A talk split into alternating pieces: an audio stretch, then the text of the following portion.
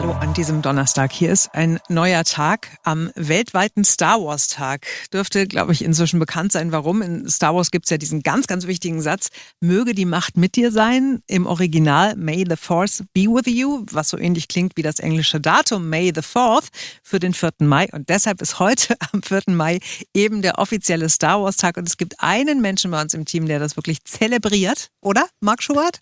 Ja, ich müsste es eigentlich zelebrieren, aber jedes Mal ist es so, dass ich das vergesse. Und jedes Mal okay. musst du mich dran erinnern. Und ich weiß gar nicht, wo ich das Laserschwert habe. Also ich habe ja zwei Laserschwerter. Hm. Ähm, weiß gar nicht, wo sie sind. Machen die auch diese Geräusche? Jo, ja, ja, ja, ja, ja. Alles, aber alles bei dir ist ja jeden Geräusche. Tag auch Star Wars Tag, weil du hast ja diese Star Wars Lampe und die ist doch bestimmt an, oder? Die ist jetzt nicht an, weil ja die Sonne schon aufgegangen ist. Aber so. es gibt die Star Wars Lampe, die sieht aus wie der äh, Falke Mhm. Ähm, er hat auch übrigens eine Star Wars Tasse und eine Star Wars Figur von, wie heißt der, C3PO? Oder? Nein, das ist nee, der andere. R2D2. R2D2 steht immer hinter mir und beobachtet mich. Also sozusagen, er ist mein Support. Ja, ja dann Happy Star Wars. Geht es nicht so? Ja, doch, ne? der kann auch nur pfeifen. Der ist quasi, der ist das Faxgerät unter den Robotern, wollte ich mal sagen.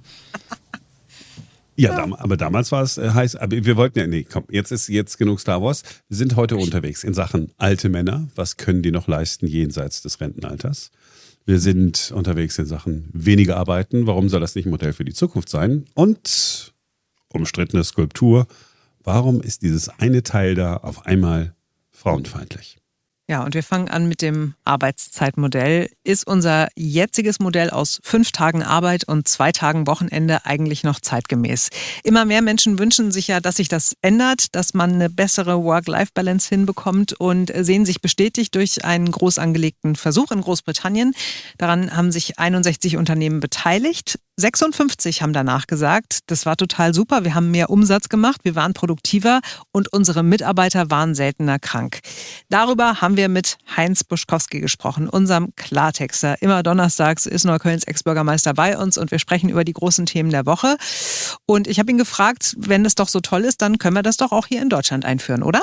Naja, ich bin da ein bisschen vorsichtiger. Natürlich verstehe ich den Wunsch, der dahinter steht. Natürlich möchten Menschen gerne mehr Freizeit haben und weniger Maloche. Aber ich weiß nicht, ob das immer wirklich bis zum Ende gedacht ist. Denn es ist doch so, wir kriegen heute schon keine Leute, die wirklich anpacken und die sagen, jawohl, ich habe Bock auf Arbeit. Und wenn wir 20 Prozent aus dem Markt nehmen, na, dann kriegen sie noch weniger Leute und dann kriegen sie noch weniger jemanden, der das erledigt, was sie zu Hause dringend erledigt haben wollen. Und die Freizeit muss ja auch gefüllt werden. Dann brauche ich auch mehr Angebote für die Freizeit. Ich brauche Leute, die da sind und Angebote machen, die arbeiten, die für mich arbeiten und meine Freizeit füllen. Und die sagen aber auch, ich möchte 20 Prozent weniger arbeiten. Und wenn alle 20 Prozent weniger arbeiten, dann haben wir eine Menge Freizeit, aber können sie nicht füllen. Es gibt ja aber auch viele Befürworter der Vier-Tage-Woche, zum Beispiel SPD-Chefin Esken, IG Metall-Chef Hofmann oder auch Berlins neue Senatorin für Arbeit und Soziales, Chancel Kiesel-Teppe. Sie möchte das in einem Modellprojekt testen, weil sie sagt, in den kommenden acht Jahren werden mehr als 44.000 Mitarbeitende der Berliner Verwaltung in Rente gehen. Darüber haben wir ja auch schon gesprochen hier beim Berliner Rundfunk. Und wenn das Land Berlin ein attraktiver Arbeitgeber sein wolle, dann müsse man jungen Menschen gute Angebote machen, Angebote eben wie die Vier-Tage-Woche. Woche. Ein Versuch ist es doch aber wert, oder? Naja, aus familiären Gründen arbeitet meine Frau Teilzeit, nur noch drei Tage die Woche. Aber glauben Sie gar nicht, dass das attraktiver geworden ist. Im Gegenteil. Das Arbeitspensum ist nicht verringert worden. Das ist genau das Gleiche. Die Arbeitsverdichtung hat zugenommen. Meine Frau kriegt erheblich weniger Geld für ihre Arbeit. Also ich komme da nicht mit äh, auf dem Weg ins Paradies der Verwaltung, die freitags die Türen nicht mehr ausschließt. Diese Studie, mhm. passt nicht zu dem, was er gerade von seiner Frau erzählt hat. Also seine Frau hat gesagt, ja, okay, ich will jetzt Teilzeit machen und hat dann mehr Arbeit an weniger Tagen. Und die Idee ist ja eigentlich zu sagen, die Menschen bekommen dasselbe Geld. Die arbeiten vier Tage statt fünf Tage und machen das, was sie sonst in fünf Tagen gemacht hätten, einfach in vier Tagen. Also im Prinzip das, was seine Frau auch macht. Sie hat jetzt mehr Arbeit sozusagen in der Stunde, kriegt aber weniger Geld. Aber die Idee ist, du kriegst dasselbe Geld. Ja. Also ich, ich kann schon verstehen, dass, ähm, dass es auch an bestimmten Stellen noch hakt. Ne? Also natürlich hat sie ja nicht im Sinne dieser Vier-Tage-Woche reduziert jetzt und so, sondern das war ja eine ganz persönliche Entscheidung, einfach aus persönlichen Gründen die Arbeit reduzieren zu wollen. Und sie merkt aber jetzt, sie hat immer noch genauso viel zu tun wie vorher, nur halt, dass sie weniger Geld bekommt. Ähm, und ich glaube auch, dass das, dass das so mittelfristig, also würde man das bei uns jetzt einführen, würde das auch noch nicht sofort klappen. Ne? Ich glaube, das, das wird am Anfang auch erstmal haken, vor allen Dingen, weil du ja dann auch schon vielleicht noch ein paar mehr Leute gebrauchen kannst, die du vorher auch schon gebraucht hast. ne? Also Leute, die dann auch da sind an den Tagen, wo du selber nicht arbeitest, die das dann halt auch einfach abfangen können. Weil was ich immer wieder merke, ähm, wenn ich mal einen Tag nicht da bin und frei habe, ne, dann kommt trotzdem irgendwie eine SMS, dann kommt trotzdem eine WhatsApp, dann kommt trotzdem eine E-Mail, die beantwortet werden muss und so. Und von daher, also ich würde es auch gerne ausprobieren. Ich glaube aber, der Weg dahin wird nicht ganz reibungslos sein. Und das äh, hat, glaube ich, Heinz Buschkowski auch ein bisschen gemeint. Mhm. Ich glaube aber auch, dass wir tatsächlich alle äh, auf der Arbeit, also fast alle von uns, wahnsinnig viel Zeit verschwenden. Also, das geht ja schon damit los. Ähm, E-Mail kommt rein, E-Mail muss beantwortet werden. Das ist ja totaler Quatsch. E-Mail kommt rein, E-Mail muss gar nicht sofort beantwortet werden. Deswegen finde ich ganz interessant, ich habe von einem Versuch in einer Berliner Firma beispielsweise gelesen. Da gibt es E-Mail-Zeiten. Das heißt, es wird nur zweimal am Tag werden die E-Mails gecheckt zu bestimmten Stunden und dazwischen ist das Postfach einfach zu. Und man glaubt gar nicht, ich habe das auch mal ausprobiert, ich habe es leider nicht durchgehalten.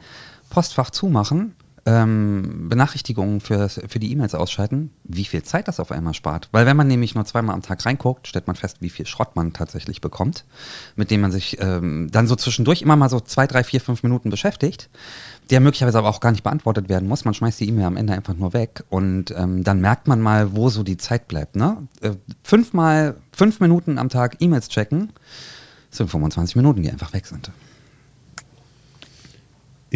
habe ja schon mehrfach hier erzählt, dass ich dieses ganze Modell äh, von so und so viele Stunden, so und so viele Tage sowieso für überflüssig halte.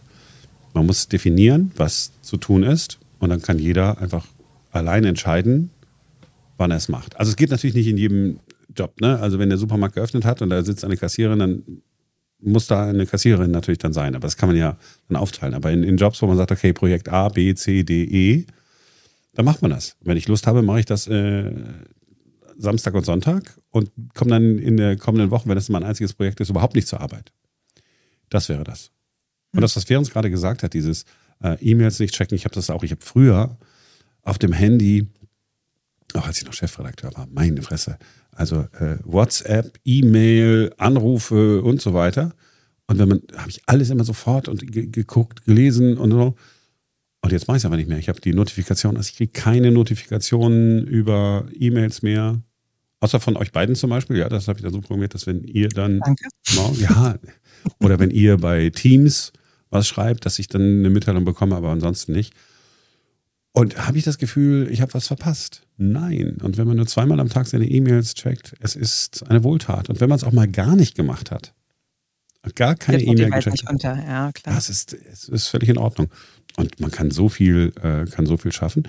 Und die Wahrheit ist doch auch, wenn ich Menschen nach Stunden bezahle, dann gucken die, dass sie ihre Stunden voll kriegen. Und wenn das mit purer Anwesenheit geht, dann machen einzelne Menschen das mit purer Anwesenheit. Ja. ja also insofern könnte noch, vor allen Dingen, was ich ja gut fand an dieser Studie da in Großbritannien, dass das Ergebnis war, dass die Produktivität gestiegen ist. Mhm. Das fand ich auch bemerkenswert. Ja, also dass nicht nur das Ergebnis dasselbe war, äh, mit einem Tag weniger, sondern es ist sogar besser gewesen als vorher. Mhm. Und die Mitarbeiter waren ausgeruht, motiviert, haben seltener gefehlt. Gut, weil man sich nicht den üblichen Freitag oder Montag krankschreiben lassen muss, wahrscheinlich. ja, da gibt es ja in jedem Job so Kandidaten für, ne? so die typischen Wochenendverlängerer. Also mir, keine Ahnung, ich würde mir das auch wünschen. Ich glaube, dass das in, in jetzt meinem speziellen Job nicht geht, weil ich glaube, bis das irgendwie beim Radio so ankommt, dass man wirklich nur noch von Montag bis äh, Donnerstag Morningshow macht und Freitag dann schon quasi Wochenende ist, ist, glaube das wird sich bei uns nicht durchsetzen. Und ich kriege tatsächlich auch ein bisschen Herzinfarkt, wenn ich nur daran denke, dass äh, ich alle Arbeit, die ich jetzt in fünf Tagen, äh, beziehungsweise mitunter auch sieben Tagen mache, äh, dann in vier Tage quetschen soll. Also, ne, ich habe so eine To-Do-Liste und da sind Punkte drauf, die von Tag zu Tag und von Woche zu Woche mitwandern, die irgendwie nicht unwichtig sind, aber ne, wo du, Marc, gerade heute mich wieder fragst, was ist eigentlich mit? Und dann denke ich mir so, ja, ich weiß, aber ne, erstmal muss ich den ganzen anderen Kram machen, der so täglich anfällt. Und wenn der durch ist und es dann 14.30 Uhr ist, dann sage ich, jetzt muss ich erstmal nach Hause fahren und eine Stunde pennen. Und dann habe ich auch noch Familie und Kinder und äh, Hund und Katze und so weiter. Und von daher, ja, also deswegen, ich finde es total geil mit der Vier-Tage-Woche, aber auch äh, für mich ganz persönlich ein bisschen gruselig, die Vorstellung. Du machst aber sowieso zu viel. Wir finden ja alle, dass du dir zu viel aufhalst. Ja, deshalb ja die Überlegung, äh, noch neue Leute zu finden. Ne? Also das äh, braucht, also ich glaube, wir brauchen im Team auf jeden Fall noch Unterstützer und ähm, sind auch gerade dabei, haben ja auch eine Stellenanzeige äh, draußen, ist jetzt auch kein Geheimnis, das kann ich auch hier erzählen im Podcast. Äh, ne? Und von daher, wenn mehr Leute da sind, auf deren Schultern dann, dann mehr verteilen kann, dann können auch andere Leute wie ich ein bisschen mehr entspannen. Genau, ich hingegen bin total entspannt. Seit ich nicht mehr äh, Chef bin, ist mein Leben so viel besser geworden. Schön für dich, freut mich. so, dann gibt es mal wieder Stress um ein Kunstwerk hier bei uns in Berlin, oh, um eine Bronzeskulptur, um genau zu sein. Die steht jetzt nicht erst neu da, sondern schon seit 125 Jahren am Wasserfall im Viktoriapark in Kreuzberg. Heißt der seltene Fang und äh, sie zeigt einen Fischer, der eine Nixe gefangen hat. Die Grünen im Bezirk finden die Skulptur verharmlose sexualisierte Gewalt gegenüber Frauen ich würde ja behaupten, gegenüber Nixon, aber okay. ähm, und die Grünen haben beantragt, über den Umgang mit dem Kunstwerk zu diskutieren und fordern einen Begleittext, um die Skulptur historisch einzuordnen. Und äh, wenig überraschend, Heinz Buschkowski kann darüber nur mit dem Kopf schütteln. Das stimmt allerdings, weil der Fischer und die Nixe ist ein uraltes Kunstsymbol, was man schon zigmal hatte, ist überhaupt nichts Neues. Und ich bin bis vor ungefähr 30 Sekunden nicht auf die Idee gekommen, dass das ein Symbol ist für sexualisierte Gewalt gegen Frauen.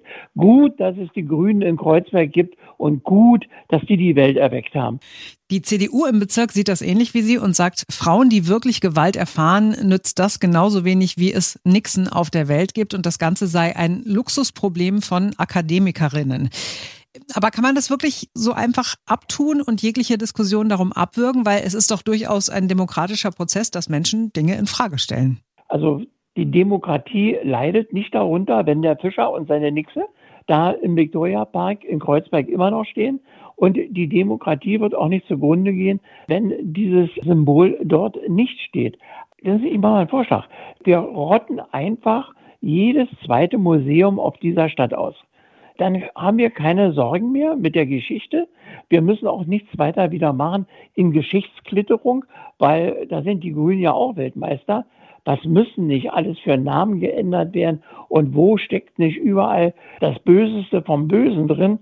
Also ich sehe das alles nicht. Ich würde das auch alles zwei Haken niedriger hängen. Und wenn die Grünen in Kreuzberg darüber diskutieren wollen, ja, mein Gott, dann lass sie diskutieren im Kneipen-Hinterzimmer und dann werden sie die Gerechtigkeit finden.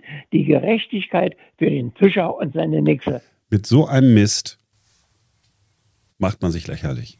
Immerhin ist es nur ein Begleittext und nicht gleich die Forderung, es komplett abzubauen. Ja, aber also ihr, will mir jetzt irgendeiner erzählen, dass dort jetzt junge Frauen hingehen, in, in Tränen ausbrechen, weil sie das Gefühl haben, oh Gott, das ist ja sexualisierte äh, Gewalt, die ich dann da sehe? Oder denken die einfach, ach guck mal, der Fischer fängt eine Nixe. Das ist lustig. es ist doch, äh, oder ich, wovon, ich meine, wovon reden wir denn? Ja, man macht sich halt so insgesamt so lächerlich und unglaubwürdig. Ne? Also wenn man mit sowas um die Ecke kommt, dann sagt man halt auch bei anderen Punkten bald, ach, das waren doch die, die hier diese Nixe da weghaben wollten. Ne? Ach, die brauchen wir ja gar nicht mehr ernst nehmen. Und ich finde den Punkt schon richtig, dass man dann auch sagt, naja, dann müsste man im Grunde die Hälfte der Berliner Museen schließen, weil alles, was zum Beispiel die griechische Mythologie irgendwie in Kunstwerken zeigt, ob in Skulpturen oder auf Bildern oder so. Ne? Es ist alles hochgradig äh, frauenverachtend und äh, gewaltverherrlichend und so weiter. Also von daher, ja, ja, schwierig. Das auch mit Inzest und was da alles gibt in der ja. griechischen Mythologie, das ist ja un unvorstellbar. Wenn heute irgendjemand sowas schreiben würde, würden sie sofort weghaften. Mhm. Ja, jetzt können wir aber, jetzt können wir die griechische Mythologie abschaffen. Ähm, müsste mal in Griechenland fragen, was die so denken. Na, mach doch mal. ja, die, für die, für, was, hat der, was hat der Deutsche gesagt? Haben die eigentlich keine anderen Doch, sie haben andere Probleme, aber die lösen wir ja nicht, sondern wir befassen uns mit so einem Schwachsinn. Ja, und wir haben uns heute früh auch noch mit Joe Biden befasst. Der US-Präsident will ja noch vier weitere Jahre im Weißen Haus bleiben, hat gerade seine erneute Kandidatur bekannt gegeben. Und schon bei seiner ersten Kandidatur waren ja sein hohes Alter und sein Gesundheitszustand immer wieder Thema. Jetzt erst recht, vielleicht habt ihr es mitbekommen, vor ein paar Tagen hat er bei einer Veranstaltung mit Kindern sehr unsouverän gewirkt, sehr fahrig und hat die ganze Diskussion damit nochmal äh, angefeuert. Her name is Amelia. She wants to know where my granddaughters are. One granddaughter lives in in Pennsylvania, in Philadelphia. One granddaughter lives in New York. One granddaughter lives in Washington. One granddaughter lives in Wilmington, Delaware. And the other grandsons, uh, my, my grandson lives in California. I left somebody out, didn't I? Anyway, Philadelphia, Wilmington, and I did say five. You're right. So let me see. I got one in New York, two in Philadelphia. There's a three. No, three because I got one granddaughter who is, I don't know. You're confusing me, but they're all around. Heinz Buschkowski ähm, hat sich auch mit mir darüber unterhalten und ich habe ihn gefragt, ob es sowas wie eine Altersobergrenze für Politiker in wichtigen Ämtern geben sollte. Naja, auf jeden Fall sollte es einen Intelligenztest geben, weil bei vielen Politikern hat man ja den Eindruck, dass sie da glatt durchfallen würden. Die hellsten Kerzen auf der Torte sind viele Politiker nicht. Und manchmal kommt mit dem Alter die Weisheit, manchmal kommt mit dem Alter aber auch die Demenz. Und da kann man dann sehen, was es ist. Und äh, ob jemand wirklich noch so fit ist, dass er mit fast 90 die Weltgeschicke leiten kann oder leiten sollte. Also ich weiß nicht, ob das wirklich die super tolle Idee ist. Aber am Ende kann man doch eigentlich ganz gelassen sein, weil da könnte sich ja auch Methusalem hinstellen und sagen, ich will Präsident werden. Wenn die Wähler denjenigen nicht wollen, weil sie sagen, nee, der ist einfach viel zu alt, dann wird er doch auch nicht Präsident. Naja, mit dem Wählerwillen, da seien Sie mal vorsichtig. Da wird manchmal noch einer gewählt, wo man hinterher sagt, ups, wie konnte das dann passieren? Also ich würde die Probe aufs Exempel nicht machen, dass Menschen sagen, nein, Herr Biden ist mir zu alt, dann wähle ich doch lieber wieder Herrn Trump. Das kann schwer ins Auge gehen. Wenn wir von einem IQ-Test reden, dann äh, dann scheitern ja ganz viele Menschen. Ja, das sagt er ja auch. Ja, äh, Donald Trump. Das Alter an sich ist, ich, ich glaube, völlig egal. Aber genau das, was, was äh, Joe Biden da so, also der hat ja früher schon immer so ein bisschen äh, unkonzentriert gewirkt und mal so Dinge gesagt und dann ist das eine, hat er das eine Wort gesagt, aber ein anderes Wort gemeint und so. Das ist ja schon immer so gewesen. Hängt ja auch ein bisschen damit zusammen, äh, dass er äh, Stotterer ist oder war. Ich glaube, neben ist das dann sein Leben lang. Mhm. Und äh, bei ihm im Kopf müssen halt viele Dinge gleichzeitig passieren, weil er versucht sozusagen äh, nicht zu stottern. Und jetzt aber in dem Alter, dann wirft man ihm das natürlich, äh, natürlich vor. Und wenn er dann mal vergisst, äh, Moment, habe ich jetzt alle meine Kinder aufgezählt oder irgendeins fehlt, aber ist auch egal. Ganz ehrlich, will mir auch so gehen. Ja, aber ich finde, er wirkt an vielen Stellen schon körperlich auch ganz schön tattrig. Also wenn ich, ich finde, wenn man ihn so laufen sieht, ähm, dann denkt man manchmal so, oh, äh, ich will da jetzt eigentlich gar nicht hingucken, wenn da eine Stufe kommt. Mhm. also ich finde, das eine ist, dass, äh, dass er manchmal ein bisschen wirr wirkt. Das, das stimmt sicherlich mit dem Stottern. Aber so auch so körperlich, wie gesagt, finde ich, hm, wirft schon manchmal so ein bisschen Fragen auf und auch so tatsächlich diese Unkonzentriertheit ähm, und dass er dann auch nicht weiß, zum Beispiel auf Bühnen, wo der Ausgang ist und wo er jetzt hin soll und so. Ich finde es manchmal tatsächlich gruselig, es zu beobachten. Ich verstehe auch wirklich nicht, also ich habe gedacht, dass in der Zeit der ersten Präsidentschaft von äh, Joe Biden Kamala Harris eine mhm. große Rolle spielen wird, dass die wirklich sich positionieren kann, dass man die wahrnimmt, dass man die toll findet und dass die dann äh, im Anschluss übernimmt. So, ne? Und warum er sich jetzt aber dann doch wieder zur Wahl stellt und warum sie die ganze Zeit doch irgendwie so farblos war, war das gewollt? Ist sie einfach farblos? Äh, ne? Ich verstehe das alles nicht. Und in der Tat finde ich die Sorge berechtigt, dass äh, dadurch, alleine dadurch, dass er jetzt nochmal aufgestellt wird oder sich selbst beworben hat quasi, für eine zweite Amtszeit, dass dann ganz viele Leute sagen, oh nee, ey, ganz ehrlich, also die Politik, ne, der hat das nicht schlecht gemacht, aber jetzt nochmal vier Jahre so ein Greis in dem Amt, nee, dann lieber doch Trump. Das ist wirklich die Vorstellung wie ganz furchtbar. Hm, du hast einen Punkt. Ich glaube, dass das der Fehler war, dass man bei den Demokraten niemand aufgebaut hat. Jetzt haben die natürlich auch ein anderes äh, System als bei uns. Kamala Harris hätte es äh, sein können, aber die meisten Vizepräsidenten werden ja nichts. Also bis auf wenige Ausnahmen. Joe Biden äh, ist eine Ausnahme. Und es gab doch mal diesen Vizepräsidenten, äh, der gesagt hat, wenn man einmal Vizepräsident war, danach ist man äh, sozusagen automatisch in Vergessenheit geraten. Und dann hätte man halt. Wir wissen noch nicht mal mehr, wie er heißt. ich habe es nicht mehr nachgeguckt. ja, aber das passt ja dann dazu. ja, stimmt. Wie er heißt, keine Ahnung. Ja, also das ist natürlich dann der Punkt. Wenn man weiß, ey, pass mal auf, ich bin jetzt 190 Jahre alt. Äh, da muss ich halt gucken, okay, wen baue ich denn als Nachfolger auf? Das kann äh, eine Kamala Harris sein, die Vizepräsidentin, oder es hätte auch jemand anders in der Partei sein können. Das kann man ja, kann man ja absprechen. Oder auch mehrere Kandidatinnen und Kandidaten aufzubauen um dann ähm, den, den Vorwählern in den USA äh, die Entscheidung zu überlassen. Alles das äh, wäre doch super. Aber jetzt als Präsident, wenn man als Präsident dann nochmal kandidiert, dann ist es sehr unwahrscheinlich, dass äh, die Demokraten noch einen Gegenkandidaten aufstellen, weil man sich ja dann gegenseitig kannibalisiert und dann eben sagen müsste, ah, der Präsident hat aber einen schlechten Job gemacht. Also es ist eigentlich strategisch völlig blöd gelaufen, muss ich sagen. Bin ich bei dir, Simone. Aber wir werden uns das auch nochmal erklären lassen. Wir haben ja eine Kollegin in den USA, eine Korrespondentin, die uns mal erzählen wird, wieso es so weit kommen konnte und auch wie die Stimmung in den USA so ist. Wir sind für nächste Woche zum Interview verabredet. Sehr schön. Dann war es das doch wieder schon für heute, oder? Mhm. Wir sind morgen wieder für euch da, denn dann ist wieder ein neuer Tag. Tschüss. Ciao, ciao.